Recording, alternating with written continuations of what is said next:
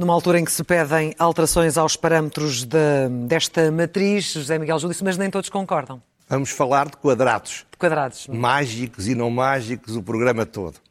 Ora bem, o Presidente da República é conhecido por ser hipocondríaco. Ora, quando ele assume claramente e publicamente um protagonismo criticando o que eu chamo o lobby dos epidemiologistas, dizendo que é preciso rever os paradigmas com que estamos a tratar este assunto, uhum. isto tem muito mais importância do que se fosse uma pessoa como eu. Não apenas por ele ser Presidente da República. Sempre, sendo que o Presidente sempre foi bastante cauteloso nesta Exatamente, matéria, ele, é, ele, é, ele é, é, cauteloso até porque é psicologicamente cauteloso. como disse. Sim. Ora bem, esta matriz de risco, que esta senhora agora acabou por vir defender com unhas e dentes, outra vez, foi inventada pelo que eu chamo o lobby dos epidemiologistas. Eh, não tem nada de crítica. É um conjunto de pessoas que têm uma ideia e lutam por ela, com todos os meios que têm à sua disposição. Como se talvez se lembre, isto foi anunciado em 11 de março. O tal quadrado mágico, como eu lhe chamei. É logo no dia 16, tal quadrado mágico a entrar por vossas casas. Logo no dia 16 eu disse que era um quadrado mágico infantil. Uhum. E, de facto, o que é que isto parece? É, é muito pobre, quase parecia uma piada, um jogo, e nenhum automatismo, isto é um automatismo, se chegar a 120 ou se passar de 1, muda tudo. Se realmente se fizesse isso, então, de facto, devia haver automatismo. Eu acho um erro. Por outro lado, estas duas variáveis são muito poucas e são, se calhar, as menos relevantes. Logo na altura, houve especialistas que disseram o mesmo que eu. Uhum. Isto é, estas variáveis são inadequadas. As variáveis que, que eu desde o princípio disse que deviam ser, e disse, mas não fui só eu, que deviam ser as usadas, eram duas que agora o Presidente da República também defende. Número de mortos, número de infectados que estão hospitalizados. Porque foram sempre os fatores que mais pesaram nas decisões é que foram tomadas em termos da, da pandemia. Porque é que há Resposta. confinamentos para pessoas jovens? Basicamente, porque o Sistema Nacional de Saúde não aguenta. Não conseguiu. E porque eles podem pegar a outros mais velhos. Ora bem, isto era assim, eu disse, cuidado, porque se forem usar isto até ao fim, o que vai acontecer é que daqui a algum tempo estamos outra vez todos fechados em casa. O que é que o governo fez? O governo, obviamente, como todos os políticos, nunca confessa erros. Então mudou e estamos agora a ver. Eu, na altura, em 30 de março, publiquei esta, esta, este slide e, e, falava que o quadrado, mágico move-se. Move-se. Porque quando estava tudo muito certinho, de repente o verde avança, o amarelo diminui. Isto é, de repente o governo mudou o quadrado mágico para poder não dizer que estava no amarelo e que devia parar tudo, porque afinal o verde vai para além do 1. Porque há ali as zonas que se mesclam. Ora bem, é? exatamente. E repare, o que é que dizia um, um matemático na altura? É praticamente impossível, matematicamente, estar abaixo do 1 a não ser pontualmente. Sim. E se for ver a evolução desde o dia 11 de março, praticamente esteve sempre acima do 1, ligeiramente acima. Mas a realidade é que com o desconfinamento aumenta os contágios, aumentam infecções, como é natural, e também aumenta, portanto, o, R, o R1. Repare mas diminuem as mortes e diminuem os internamentos, claro, mas isso não é por causa deste, deste gráfico, é apesar deste gráfico. O que quer dizer com isto é o seguinte, repare, eu era infectado, chegava à casa e infectava a minha mulher e o meu filho, tinham um R muito superior a 1. E, só, e eram dos três últimos infectados no país. Isto não faz qualquer sentido. Ora bem, este quadrado se mexia, eh, no entanto, eh, a realidade é muito forte. E por mais que puxassem o verde para cima do amarelo, havia de chegar a uma altura onde o, o sinal estava claramente fora do verde. Por isso é que um professor de matemática, o professor Henrique Oliveira, disse a matriz de risco, tal como foi desenhada, tem lacunas graves. É professor de técnico de matemática. O que é que acontece agora? De repente, e vamos ver a situação em 31 de maio. Atualmente, na matriz de risco, vê-se que, que, o, tal quadra, o tal sinal já está claramente em cima do amarelo. Sim. E há zonas do país, por exemplo, o Algarve, chegou a estar no vermelho. Ora, se esta matriz fosse para ser levada a sério, como o governo, aliás, disse no dia 11 de março, uhum. a partir do momento em que entra no amarelo, recua-se. Porquê? Porque, de facto, há uma situação de risco elevado. Quando chegar ao vermelho, então é o confinamento total. Ora bem, dizem os especialistas, não sei se felizes com isso, é que daqui ao máximo de dois meses estamos no vermelho. Isto é, quando já está praticamente o país todo vacinado. Com imunidade. Mete-se toda a gente em casa. E o que é que acha que o Governo fará na altura? Não, pá, agora, isso é que é a grande questão. Está- o, o- o governo está metido num molho de brócolis. É porque esta é uma decisão política. Claro, mas está metido entre o Presidente da República, que sensatamente está a dizer o que é óbvio, mas é óbvio desde março. E, e os, os epidemiologistas. Agora vimos esta senhora a dizer que a matriz de risco é ótima, que deve ser mantida, e a fazer mais matriz de risco para complicar ainda mais a realidade, sem perceber que já ninguém leva a sério isto. Portanto, há uns a lutarem com unhas e dentes para preservar o quadrado mágico. E outros, como eu, que lutamos com unhas e dentes para acabar com esta fantasia. Repare, como é que estamos no dia 1 de junho? Em primeiro lugar, em todo o país, lembro a quem não saiba, talvez algum epidemiologista não saiba, nós somos 10 milhões e 200 mil pessoas em Portugal. Há 268 pessoas internadas. E dessas, há 50 que estão nos, cuidado- nos cuidados intensivos.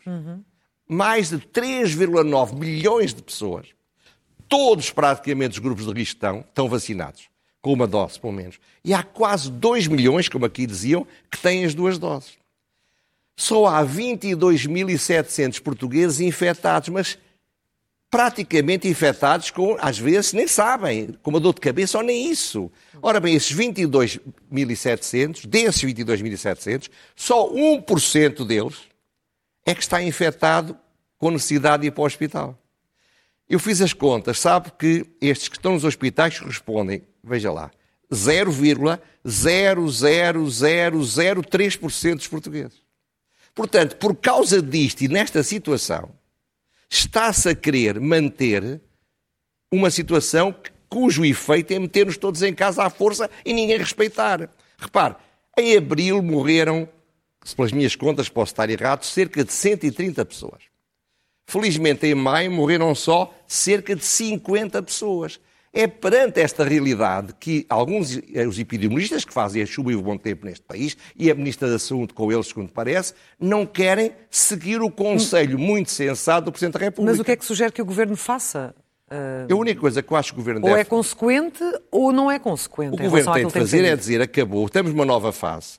Que, não vão dizer que aquilo era um disparate, claro, mas aquele que ficou dado foi muito útil, fantástico, não custa nada dizer mentiras, os governos dizem tantas. Portanto, sim senhora, foi muito útil, mas agora já não se aplica. Uhum. Nós agora já estamos numa nova realidade. Dois meses e meio depois, ou mais dois Mas meses se e é meio, tão óbvio, porquê é que hesita? porque têm medo dos efeitos. Porque se eles meterem tudo dentro de casa, ninguém perde eleições com isso. Mas se houver o aumento das, das infecções, os portugueses queixam-se. Repare, fez-se uma sondagem, eu não sei o rigor científico, mas 56% dos portugueses foram- são favoráveis a todas as cautelas, mesmo com, com isso se lixa a saúde mental, a liberdade, a economia e o emprego.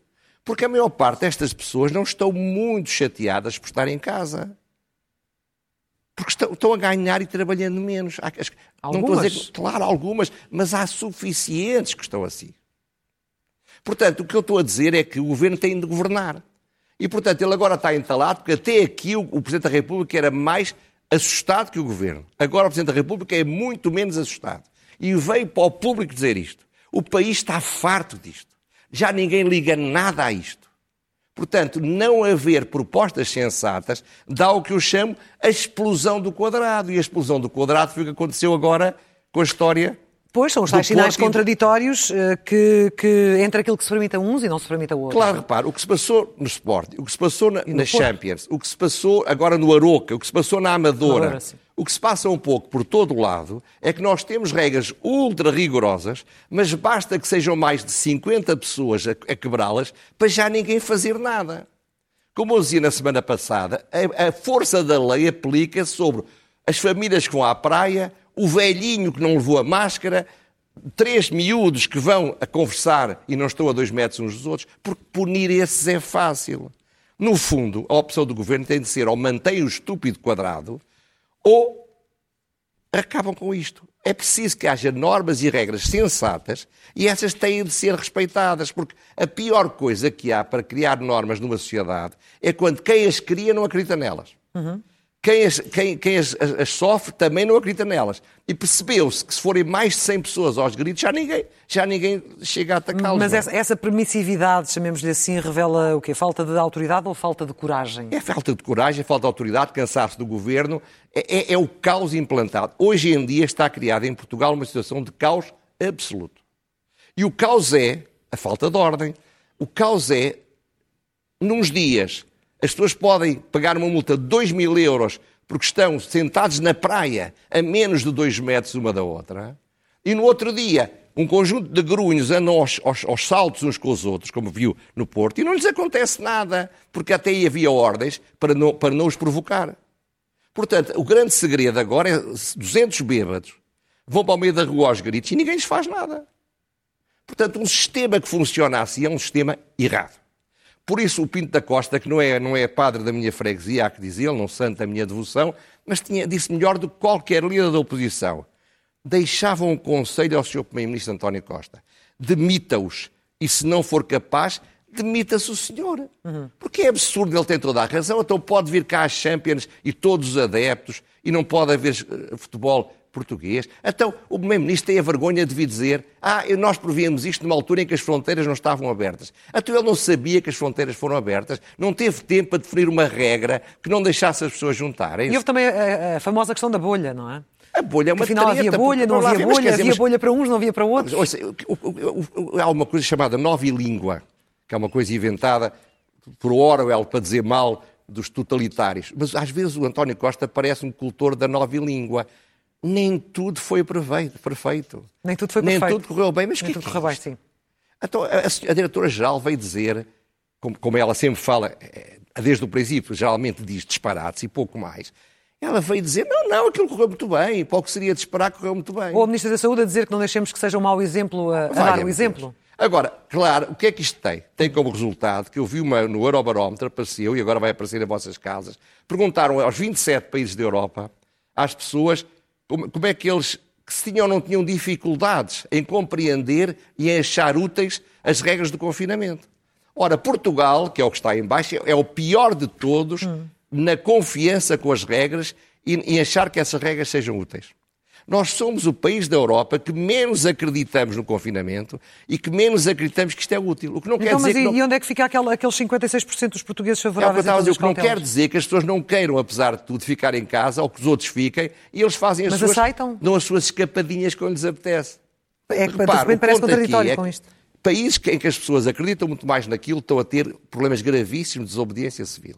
Nós Portugal não. não tem porquê. Portugal, graças a Deus, por um aspecto, é um país muito conservador, atento, vulnerador e obrigado, como se antigamente.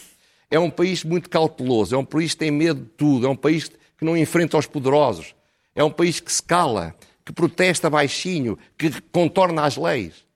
Porque senão, com este estado de coisas, devia haver manifestações de desobediência civil em todo lado. O que me espanta é a nossa, a, a nosso, o nosso, o nosso sangue tão pouco mas aí faz uma clara, uma clara diferença entre as, a desobediência civil e, e, as manifestações de negacionistas. Não tem nada a ver com negacionismo. Ou seja, eu, eu dou com toda a franqueza, não há pessoa mais cautelosa ante este tempo todo do que eu. Agora, eu, eu, eu hoje em dia, com todas as cautelas, faço uma vida perfeitamente normal. Voltei a jantar à casa dos meus filhos, e ver os meus netos, e ontem estive nos anos de um deles. Portanto, nós temos de voltar a viver, as empresas e as pessoas, psicologicamente, as pessoas enlouquecem a viver assim. E estes senhores epidemiologistas só veem a porcaria da epidemia e não veem mais nada. E estão a condicionar o governo, que não tem coragem, vamos ver se até amanhã, Deus queira que sim, porque o Presidente da República teve coragem. Mas isso... qual pode ser agora o papel do Presidente da República? Agora, eu, eu, eu, repare, Depois ele disse... Ele disse, da crítica ele, fez, ele disse é? duas coisas e merece, merece respeito. Tem de se ter noção do exemplo que se dá. E quando se diz que os adeptos vêm em bolha, é porque vêm em bolha, senão não se diz. Mas o Presidente da República, não, se há defeito que ele não tem, ou qualidade, como queira, é ser ingênuo ou ser tonto. Uhum. Ele sabia, obviamente, que isto ia acontecer. Ele é um grande jogador de xadrez político. Ele vê as coisas quatro meses à nossa frente. Ele, portanto, está preocupadíssimo que quando a, a, a tal desobediência civil começar, quando as pessoas começarem a revoltar-se, ele vá pelo cano. E, portanto, ele agora está a querer marcar-se, ele antecipa o que aí vem. E era bom que o governo, eu não quero mal nenhum ao governo nisto, eu quero é bem, porque quero que eles ponham isto a funcionar. E, portanto, de facto, o Presidente da República tem de fazer alguma coisa, porque não basta dizer estas coisas, como diria o Sérgio Godinho, soube-me pouco. E, e, eu gostaria que um dia eu pudesse ser soube-me tanto, mas não parece. Mas soube-me tanto seria o quê? Seria, seria, seria, acabar com o quadrado mágico, seria, seria estabelecer regras muito menos rigorosas, mas para serem cumpridas. Usando o seu poder de influência, porque é, não tem poder executivo. Que, é o que eu estou aqui a fazer. Hum. É o que eu estou aqui a fazer.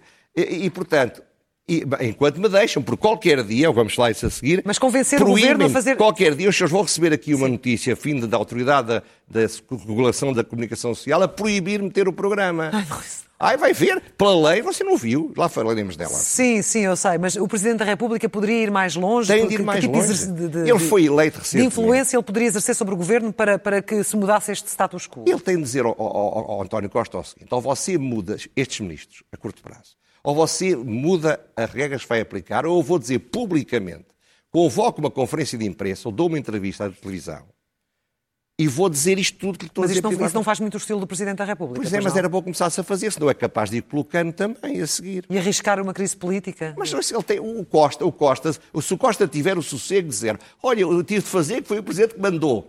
O Costa faz, porque o Costa também concorda com isto. O Costa nunca foi o radical do, do, da, das cautelas. Agora, ele tem de ser, tem de se apoiar no Presidente da República para melhorar as coisas. Deus queira que ele diga a culpa é do Presidente da República. Eu estou aqui a bater-lhes palmas aos dois.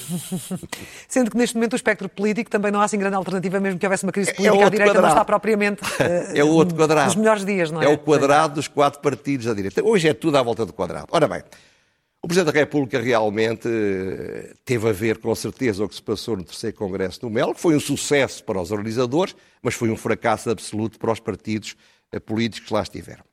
Eu acho que ele, por um lado, está farto das trapalhadas do governo está preocupado que aquilo sobre para ele. Mas também está um pouco condicionado porque não vê nada a acontecer. Ora bem, o que é que eu penso? Deixem-me citar o Mao Tse-tung, ou Mao Zedong, como se diz agora. Nós estamos numa época, a direita em Portugal está numa época das 100 flores, em que devem desabrochar teses, teorias, propostas, partidos, grupos, e só mais tarde é que se podem fazer a síntese. Tentar fazer uma federação ou uma síntese neste momento é completamente absurdo. Repara, eles não se põem de acordo, nem seria, nem que fosse para uma vaquinha para comprar um bilhete da lotaria. Uhum. Quer dizer, se pedisse ao Rio Rio, ao, ao tal do Chega, ao, ao Coutinho de Figueiredo e ao Francisco Rodrigues Santos, é pá, ponha aí cada um 10, 10 dólares ou 10 euros para comprar um bilhete da lotaria. Não se punham de acordo. Não se põem de acordo com nada, porque não se podem pôr. Neste momento, eles entraram ali desunidos e sendo lá zangados. Vejam o que se passou entre o Rio e o, e o, e o, e o Ventura, não é? Portanto, eles estão na pior fase de qualquer tipo de acordo. O que eles devem fazer agora é lutar pelas suas ideias. São quatro placas tectónicas, quatro continentes, uns maiores, outros mais pequenos, que estão a chocar. E enquanto não houver um caos causado por um tsunami desses choques, não há qualquer hipótese da direita ser federada. É aquela tese do dividir para reinar vista do, aos olhos claro, de, de, de PS, António Costa. O PS faz isso, faz isso muito bem, uhum. mas também não é preciso, eles, eles dividem-se sozinhos, está a ver? Portanto, o que eu digo, eu já dizia e continuo a dizer, não há qualquer hipótese da direita ganhar em 2023. Preparem-se para 2027. Só podem ganhar quando o Costa desistir para ir para uma reforma dourada na Europa ou para se candidatar para Presidente da República. Eles têm de se organizar. O Passo Coelho poderia federar a direita, mas ele teve a ver aquilo e pensou: vou meter no meio destes malucos. Eu não falei com ele, não faço ideia o que é que ele pensa, mas ele deve ter visto, não há qualquer hipótese de eu federar coisa nenhuma. Pode ser que na altura em que ele pudesse federar já, já haja outra a fazê-lo. Isso é a vida. Uhum. Agora, o que eu digo é que nesta altura ele fez muito bem em pôr-se fora desta, desta loucura. Este quadrado mágico de quatro partidos a atirar-se uns aos outros, exceto o Trito Figueiredo, como disse aqui a semana, não há uma ideia, não há uma proposta, não há uma estratégia. O discurso do, do, do Rio foi uma coisa verdadeiramente rastejante. De facto, ele é, como eu digo a certa altura, é um caso de doença terminal. Não há eutanásia para políticos, sabe? Mas se houvesse eutanásia para políticos, alguém que convencer-se a pedir que lhe dessem uma injeção política, porque, de facto, ele, ele, ele, a questão é, qual é a alternativa que o PSD tem? Porque não, se não, essa... não há alternativa nenhuma. A alternativa hoje em dia é o PS. O PS se, além de Rio, uh, com passo escolha colocar-se fora oh, oh, claro, de uma oh, corrida claro, à presidência, nunca, quem é que não, Moedas está candidato à Câmara de Lisboa, alguém não é? pensaria que o Macron Mas... ia ser eleito três meses antes de candidatar. Esta senhora Ayuso em Espanha, a líder dos verdes na Alemanha, isto é, se as condições objetivas acontecerem, alguém salta para a frente e diz, sou chefe. Hum. Mas por enquanto nem pensem nisso, não é? Por enquanto não, não consegue não ver ninguém. Não tempo com isto, não é? Vamos avançar para as rubricas? Vamos sim, senhora. Começando pelo elogio.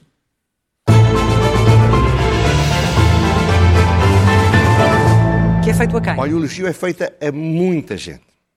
A todas as pessoas que puseram o nariz de fora e começaram a, a opor-se a uma famosa Carta Portuguesa dos Direitos Humanos na Era Digital. Não há carta na sua totalidade, uhum. mas um acelerado artigo 6 que se chama Direito de Proteção contra a Desinformação. Sabe quem me fez lembrar o Salazar, calculo? O Salazar, se for olhar para a Constituição de 33, é toda a dar direitos. Isto é, é toda a tirar direitos dizendo que se estão a dar. Uma norma que existe para controlar a heterodoxia, controlar os que não vão na manada, dando poderes absolutos a uma entidade reguladora da comunicação social, que é uma emanação dos partidos políticos, que passou na Assembleia da República sem um único voto contra, o Iniciativa Liberal já, já, já se arrependeu, e ainda bem, outros que se arrependam a seguir.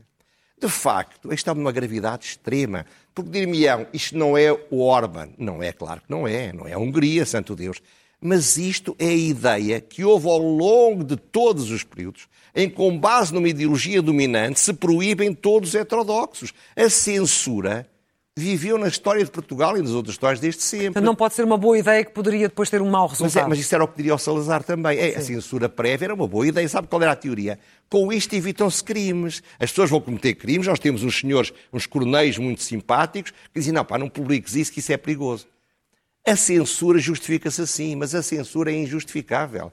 É liberticida. Não há tolerância possível com este artigo 6 Honra bravo a todos os heterodoxos, Portanto, hoje estou do lado de todos os malucos ou todos que dizem coisas com as quais. Olha, os negacionistas.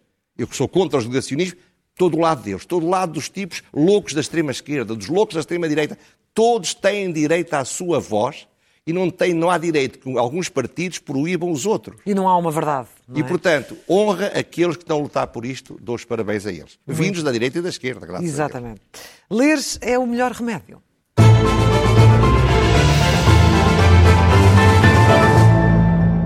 Ora bem, a Raquel Abcacis é uma cristista, é uma CDS própria, ela é, não é filiada, mas é próxima da Assunção, é uma pessoa muito moderada, e publicou hoje no Observador um artigo chamado Mãe, já estou de férias. Uhum. Então o que é que é a história? O seu filho, que tem, está no décimo ano, chegou a casa todo contente, ontem, salvo erro, a dizer, oh mãe, acabaram as aulas, era mais um mês, porque hoje só houve um professor que deu aulas, ela está na escola pública. Certo e, e, e, todos os outros já nem sequer vieram e mandaram dizer que já não há mais aulas até ao fim do mês.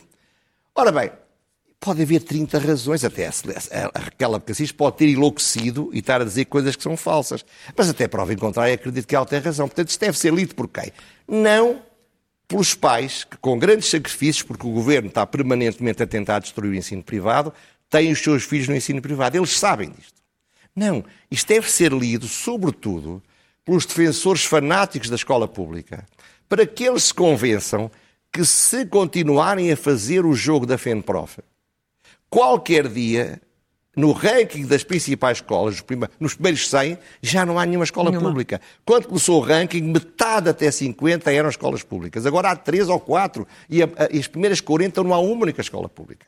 Eu fiz todo o meu ensino na escola pública, desde a escola primária, claro. o liceu e a universidade. Eu sou devo tudo o que tenho à escola pública. Há boa escola pública em Portugal, mas assim mata-se a escola pública. A pergunta sem resposta.